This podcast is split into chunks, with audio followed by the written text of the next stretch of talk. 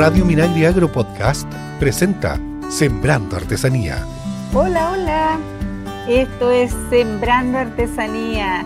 Somos Sonia Rivas y nuestro amigo Saúl Pérez en los micrófonos y como siempre Cristian Blauber en los controles. ¿Cómo estás, Saúl? Hola, Sonia, súper bien. Aquí ya, ya remontando la primavera acá en Santiago, recorriendo un poco de Chile con una gran invitada.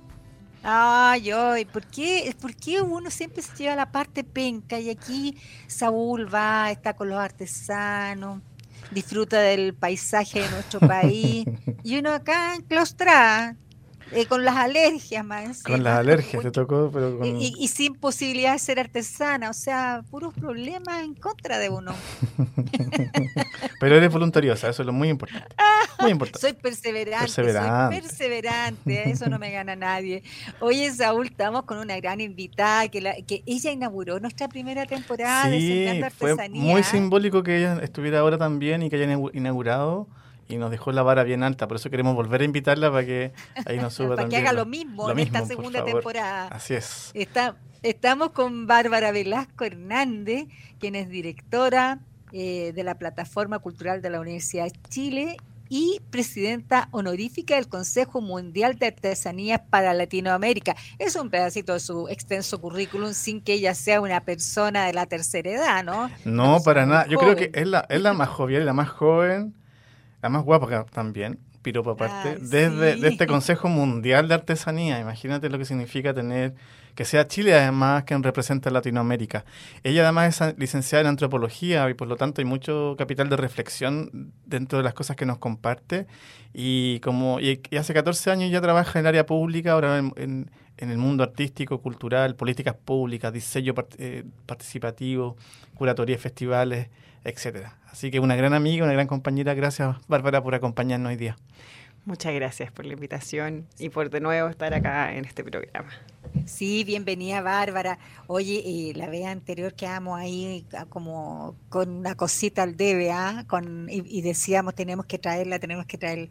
Eh, cuando te referiste un poco a cómo se había construido eh, parte de la identidad ¿no? Eh, nacional y también internacional, por qué no decirlo, a través de la artesanía en cuanto al tema de mujeres.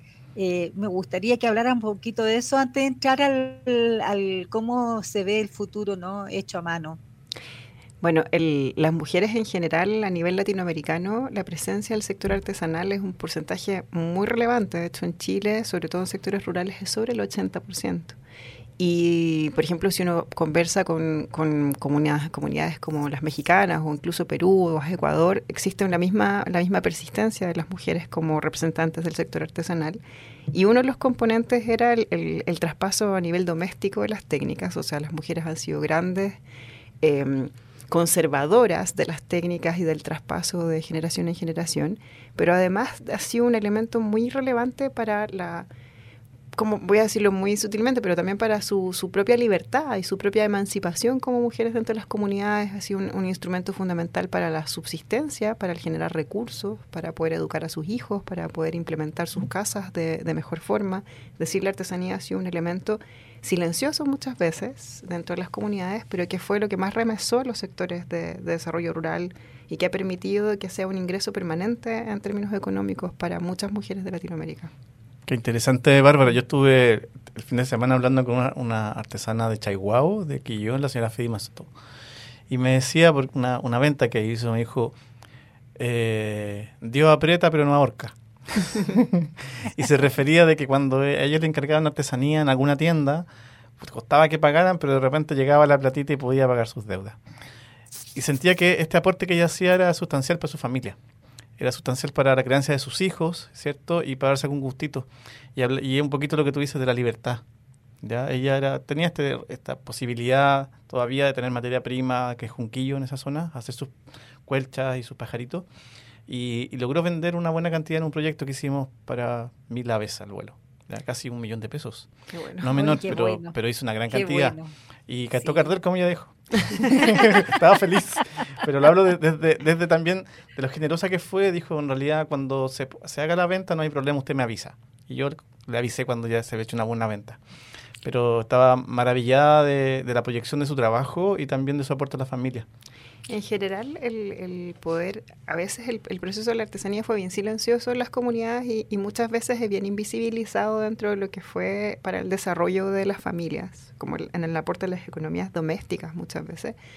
Porque además el hecho de que se hiciera con las manos y con los materiales que estaba alrededor, a veces hacía como que las personas pensaran que solo los trabajos valiosos son como los conceptos profesionales, ¿no? Lo que se hacen afuera, los que reciben un, un monto fijo muchas veces, pero el sector artesanal en, en, general ha sostenido a las economías de desarrollo local en base a su, desde, desde la artesanía también el comercio agrícola, ¿no? La, la, alternancia entre la venta de productos agrícolas, entre mecanismos de recolección y también la producción artesanal. Y en muchas historias a nivel latinoamericano tú encuentras que eh, una artesana te cuenta que se compró su primer par de zapatos, que fue la primera que tuvo una, un televisor dentro de su comunidad, o que fueron los que fueron mejorando a poquito sus talleres y que permitían tener también contacto, porque la venta también te generaba una relación con otros y un intercambio con otros también de experiencias, de formas, de dónde ir. Y obviamente también existieron muchos problemas con grandes artesanas, con sus maridos que se ponían un poco ahí celosos o, o, recelosos con que tuvieran tanta libertad y también ha sido un, tema a tratar en Latinoamérica de, por ejemplo, eh, de, quienes, de quienes vendían, de que a veces producían las mujeres pero vendían los hombres, se reproducían ese sistema de control del dinero y que, y que había, claro, que hacer una observación de qué pasaba con las comunidades que se organizaban las mujeres rurales sobre todo para poder tener más control de sus ventas y de los recursos que producían.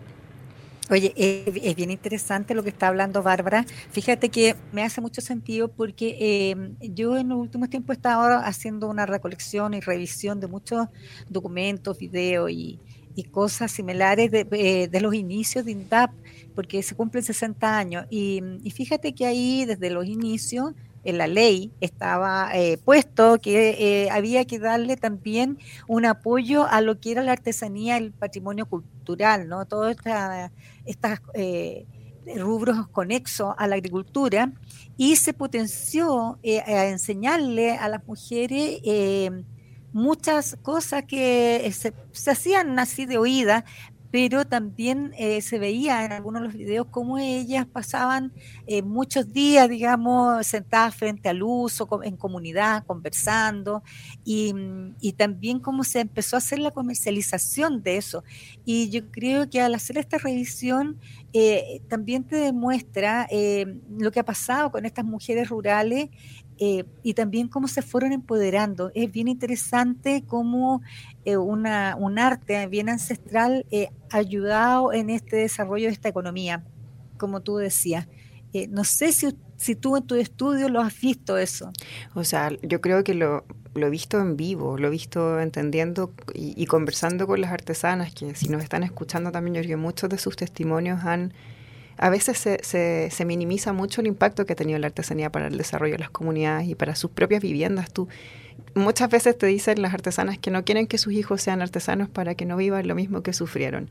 Pero tú empiezas a ver y finalmente tuvieron dentro de todo la posibilidad de educar a sus hijos, de tener su casa, de tener su espacio. Y a veces no, las pretensiones que tenemos sobre cómo se debe vivir hacen que uno nuble sus propios éxitos y sus propios logros.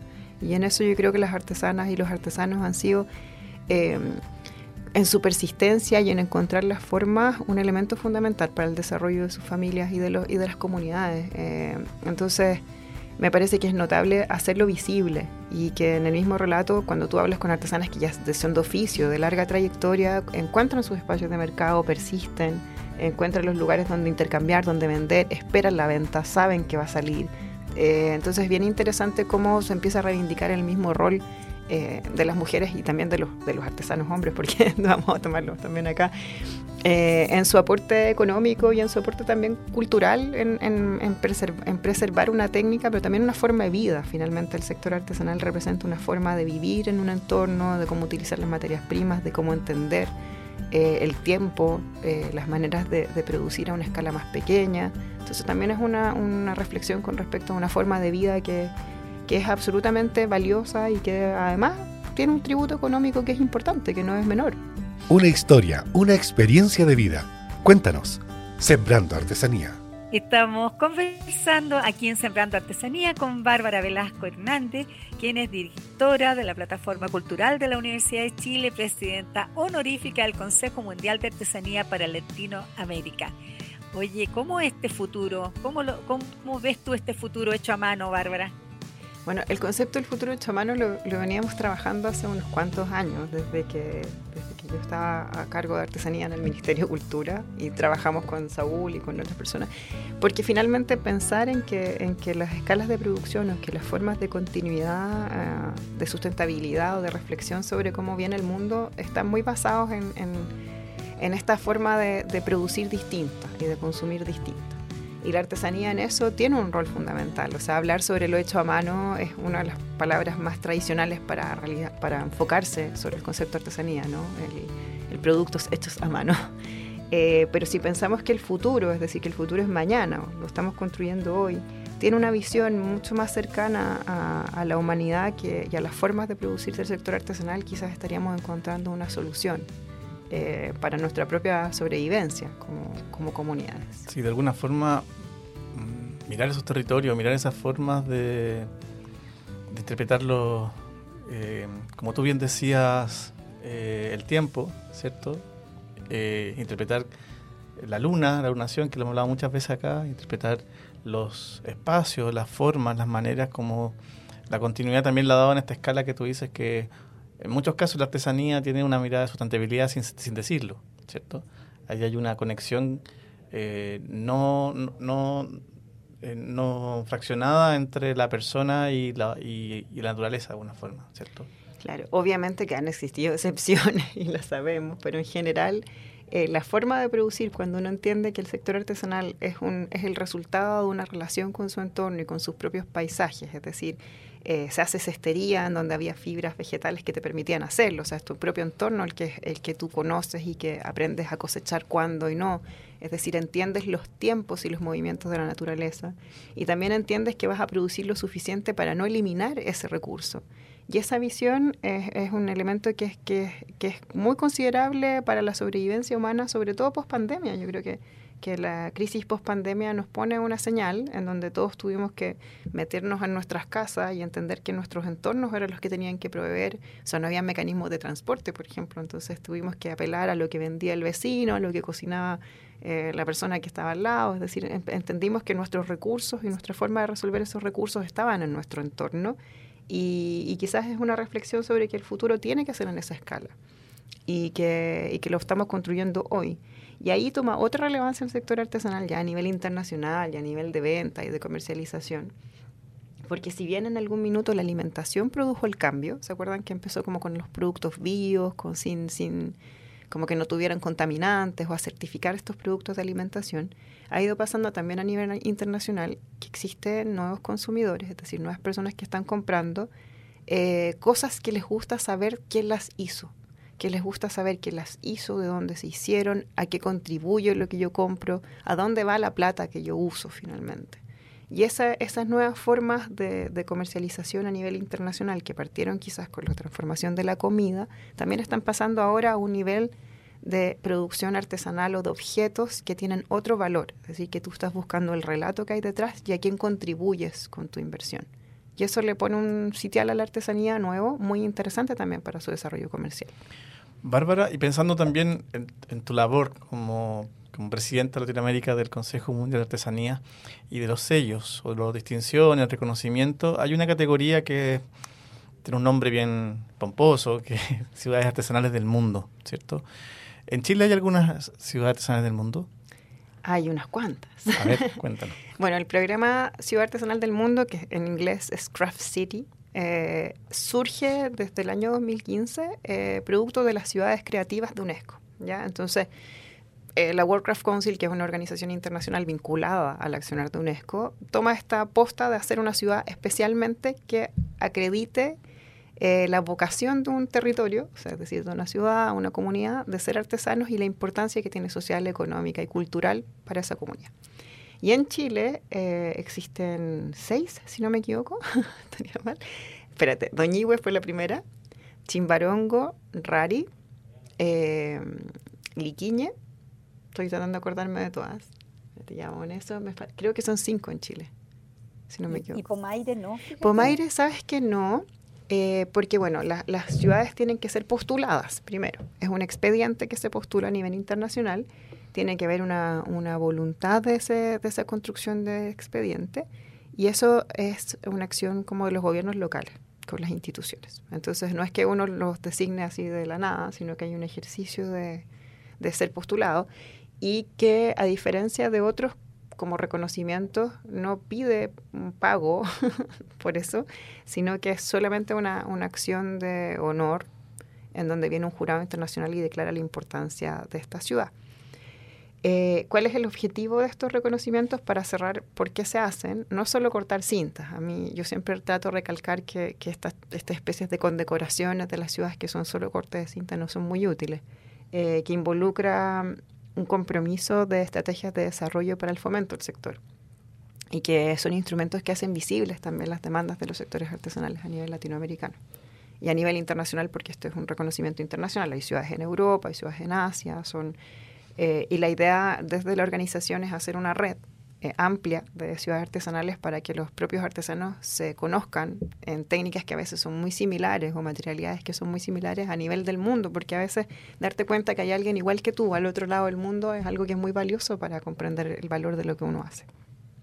Oye, y pensando en el concepto que era ciudad, forma, uno mira Chile y en realidad no tiene un paisaje muy citadino. Muy citadino muchas veces. Por ejemplo, nombraste Rari, que es un núcleo no sé, un villorrio, ¿cierto? De, no, no, sé si la, la, la, Sonia conoce el Rari en Colbuna, en el interior, pero un pequeño villorrio, muy unas casitas en torno a un camino muy lineal, en donde ahí despiegadamente están las señoras en sus patios, en sus casas, en sus corredores, haciendo su artesanía en de caballo. ¿Eso es considerado una ciudad? ¿Cómo, ¿Cómo se aloja este concepto en, este, en esta escala? A ver, eso es una discusión un poco abierta dentro de la organización, porque como este, este reconocimiento surge en un contexto, eh, los primeros que armaron las ciudades artesanales fueron los chinos, ¿ya? Y los chinos eh, son conocidos por ser grandes productores y grandes espacios territoriales eh, que producen, o sea, son comunidades enormes artesanas nos vamos a quedar con esa, con esa, porque hay, una producción muy importante de artesanía china, no nos vamos a quedar solo con la industrial, yo creo que es un mundo más desconocido de del mundo chino, así como el mundo asiático.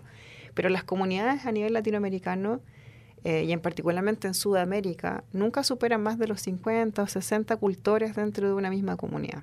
Entonces es muy distinto a, ver como una ciudad, puede ser en Asia, en donde son, no sé, 500 personas las que hacen el mismo oficio. Y ahí entra una discusión sobre una definición media geopolítica, que es el concepto ciudad, en donde cómo, mm, cómo no pierdes la marca Craft Cities, tratando de entender que, que, las ciudades son distintas y que hay, que hay diferencias en, en la construcción de estos territorios y sus vocaciones.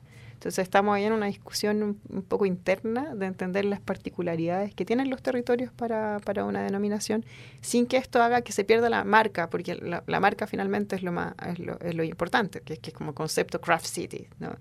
Pero puede ser que se amplíe también a, regiones, a pueblos o a, o a, designaciones que sean un poco más pertinentes. En ese. ¿Y cómo vincula esta marca con, con el concepto que hoy día instalamos acá en programas que el futuro chamano? Como de alguna forma, este, este reconocimiento, esta labor que ustedes entregan ad honorem, pero con un jurado de excelencia, viene a dar un eh, currículum, cierta trayectoria o confirmar la trayectoria de una localidad y cómo esto se proyecta a futuro. A ver, todos los reconocimientos son instrumentos. ¿ya? Entonces, más allá de lo que, lo que pueda hacer una institución o no, el instrumento es cómo las organizaciones locales y las propias comunidades le den uso a ese instrumento.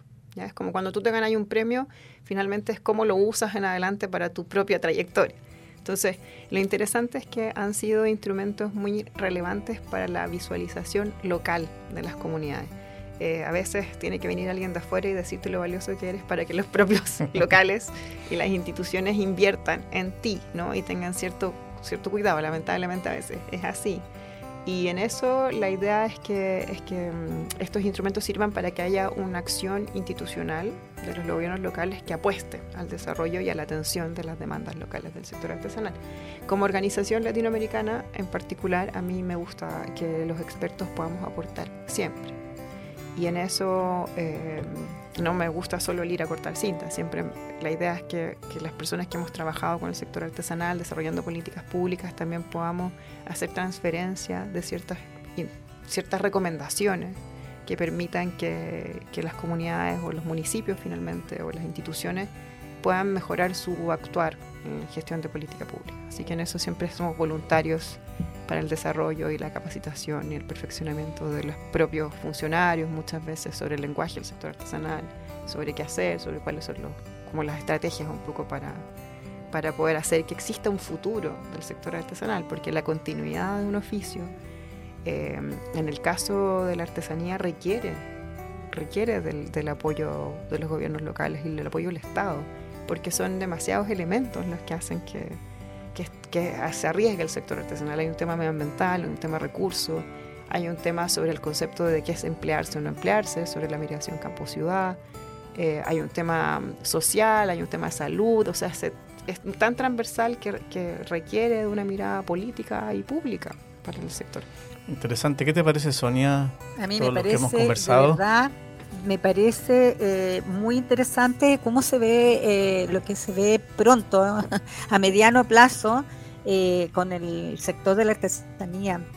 fíjate, un tema que les voy a tocar en, nuestro próximo bloque, que va a ser el último. Lamentablemente dan ganas de conversar toda una tarde con Bárbara, pero el tiempo es así, es no, no nos perdona. Escuchamos a nuestros invitados. Estamos en Sembrando Artesanía. Estamos de vuelta aquí en nuestro último bloque eh, de Sembrando Artesanía, conversando con Bárbara, que es una maravilla conversar contigo, Bárbara. Eh, encuentro yo que eh, tenemos tanta cosa con, la que con, lo que uno podría seguir hablando todo un día, pero voy a, volver a lo que tú estabas diciendo hace un rato sobre eh, cómo las cosas han ido cambiando un poco por todos estos movimientos sociales que, han ido apareciendo afortunadamente en el mundo, que están pidiendo trazabilidad y una serie de cosas. Y en ese sentido, eh, te quería eh, comentar o preguntar lo siguiente, el hecho de que la gente hoy día quiera saber de dónde viene la lana o de cómo fue teñida y le dé una importancia mayor al, a ese trabajo de teñidos eh, con hierbas, con una serie de cosas que encuentran en los campos, eh, ¿cómo tú ves que cambia o cómo volvemos al origen, a los ancestros? E, es, como curioso porque vamos para el futuro, pero estamos como yendo a la, parte ancestral. No sé cómo lo ves tú desde, desde tus trabajos. Eh, con respecto al valor desde el que compra, desde, desde el consumidor? Desde todos lados, porque mira, eh, si yo compro algo, eh, le doy harto valor cuando son teñidos naturales. ¿Te fijas? Cosa que antes no me preocupaba, porque antes daba lo mismo, con anilina uno lo encontraba lindo, no sé qué. Hoy día sí me, me importa, me importa mucho cómo fue hecha esa pieza o de dónde llegó esa lana, eh, a mí me gusta tejer, por ejemplo, y ahora he comprado también esta lana de reciclada, ¿no? de, prendas recicladas, que es como una contribución también que uno hace al planeta.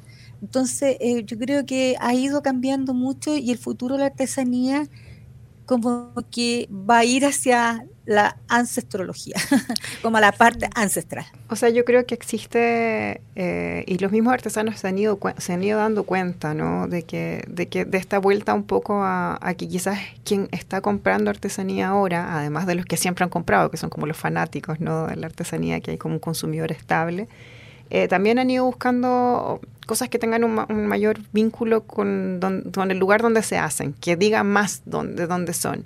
Y no solo desde, desde la persona que los hace, que es importante el rostro, el nombre de esa persona, la comunidad en la que vive, la historia de esa persona, sino también, claro, desde el punto de vista de las materias primas, desde dónde se extrae, dónde se, se botan, por ejemplo, los sedimentos, eh, qué tanto contribuye o no contribuye, también el tema como bienestar animal, incluso muchas veces empieza a aparecer.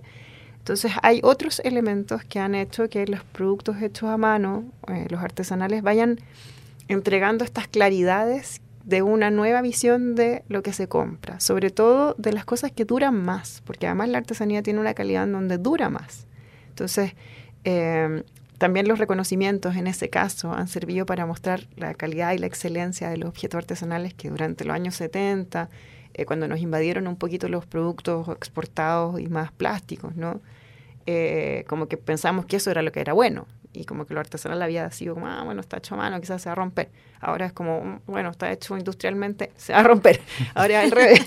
Entonces, la idea es como que, que, claro, se ha ido recuperando esa, esa condición de la calidad del hecho a mano, de la importancia que tienen las comunidades, de dónde vienen las lanas, mientras mejor como un animal, mejor es la lana. O sea, hay hartas cosas que son una cadena entonces de, de buenos vivires, ¿no? de, finalmente está bien usado el concepto del buen vivir, pero pero finalmente el buen vivir también es buen producir, es buen comer, es una estabilidad y sustentabilidad ambiental. Y yo creo que para allá va un poco eh, la resistencia y la obligación que tenemos todos los seres humanos que habitamos en este planeta de hacernos cargo de lo que consumimos y lo que, y lo que, y lo que generamos, ¿no? Desde la contaminación hasta las cosas buenas que hacemos para mantenernos aquí. Finalmente somos los peores depredadores del mundo. Entonces, si es que tenemos estos gestos que contribuyen a través de cómo consumimos, de lo que hacemos, creo que cambia bastante la perspectiva, además de cómo contribuimos a nuestros territorios a veces la digitalización o las tecnologías hacen pensar que, no convivimos con el vecino, sino que convivimos con el vecino que está al otro lado del mundo, porque tenemos lenguajes comunes, porque nos gusta la misma música o las mismas visiones del arte, vemos las mismas películas, pero lo que tenemos que pensar es cómo contribuimos a nuestra escala local primero, o sea, que, que la información y el exceso de información que tenemos en un contexto de globalización nos permita también tomar decisiones para contribuir mejor a quien tenemos al lado y mejorar la calidad de vida. Yo creo que ahí lo interesante es entender que la, artesanía, si no Sonia, y como nos comenta aquí Bárbara, está, está de alguna forma visual, está, visualizada. La gente ya lo percibe de alguna forma como un, un objeto, como un elemento, como una forma de crear y que se, se, instaló ya no desde de esta cosa como el artesanito que usa su delantalcito y todas esas cosas, sino que desde como de, creador, que es parte del sistema. No es como el folclore. ¿no? Ya no es el folclore. No, ya no, esta cosa tampoco.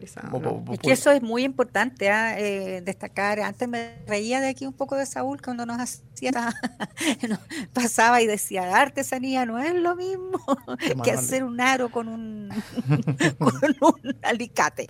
Entonces, A no ser que seas muy prodigioso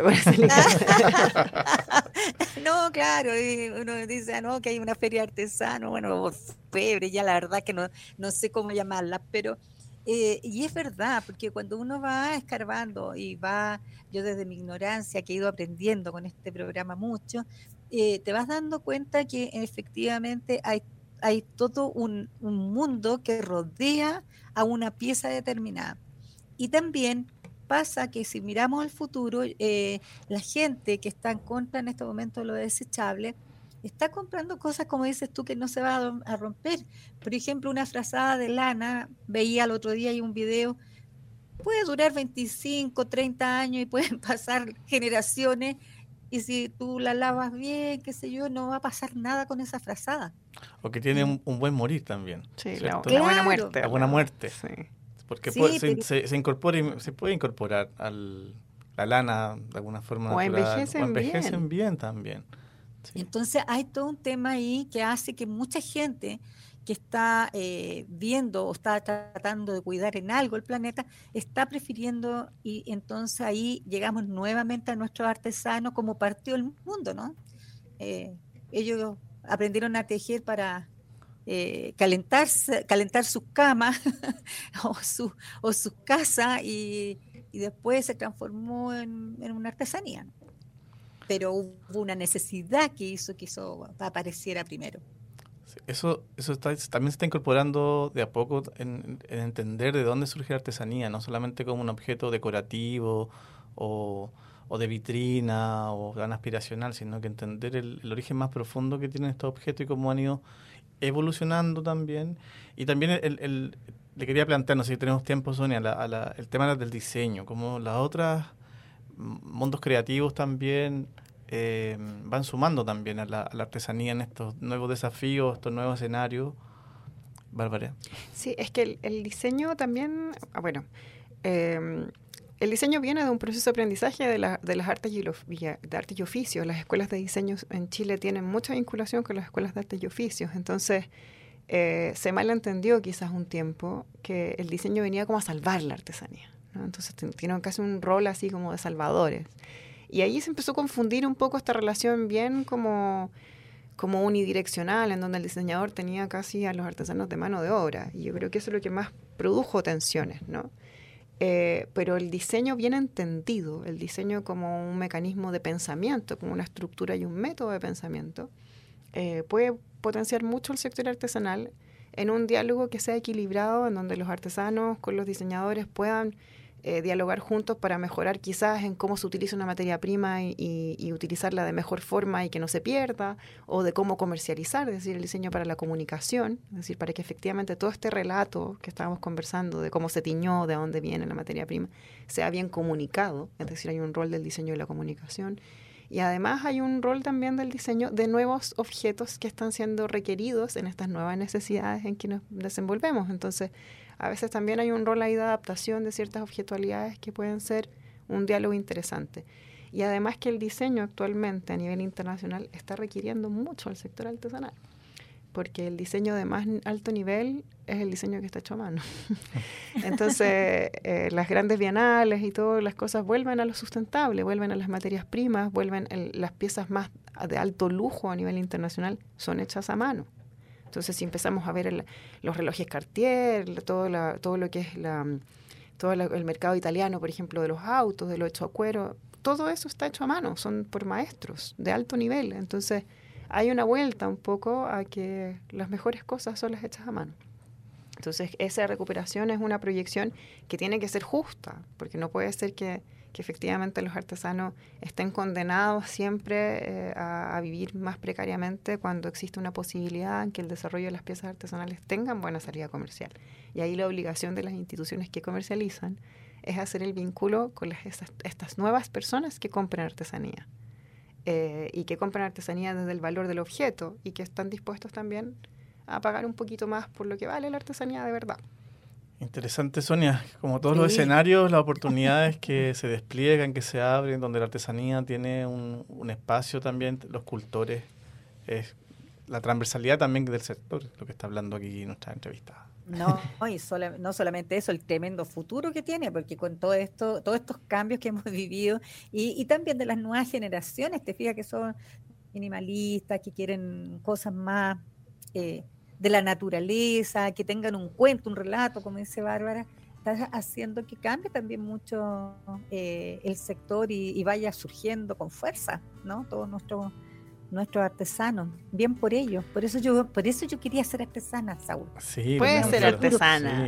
Podía, tenía un futuro asegurado, pero tú no quisiste. Bárbara, él no quiere que yo sea artesana. que tiene, no, si para ser artesana hay que querer ser lo uno y ser persistente. No, claro, él, quiere que siga siendo periodista nomás, aquí toda la vida. Oye, Bárbara, en realidad ha sido muy ilustrador poder hacer esta pausa de estos programas y poder conversar de, estos temas que para nosotros son, son relevantes. Eh, no solo quedarnos en, el oficio, en bajar a los territorios, conversar, entrevist, los entrevistados que hemos tenido aquí ha sido de lujo, pero además hacer una pausa más reflexiva también respecto a cómo estamos, cómo vamos, y como INDAP llevamos re poco, siete años, que es poco, pues, al lado de todo lo que el oficio que han hecho los artesanos, y queremos hacerlo de la mejor forma. Oye, sí, yo quiero agradecerte, Bárbara, que, hayas estado con nosotros en este programa nuevamente y que nos sigas eh, aceptando las invitaciones cada vez que te requiramos, o que te requiera ahí Saúl, y nos vengas aquí a, conversar de tantas cosas que tú has visto y has recorrido, ¿no? Eh, como esto de las ciudades. Me, encantó esto de las ciudades artesanales. Eh, artesanales, sí y cómo también lo puede hacer una ciudad o un pueblo para que le den esta denominación, ¿no? Es muy interesante eso.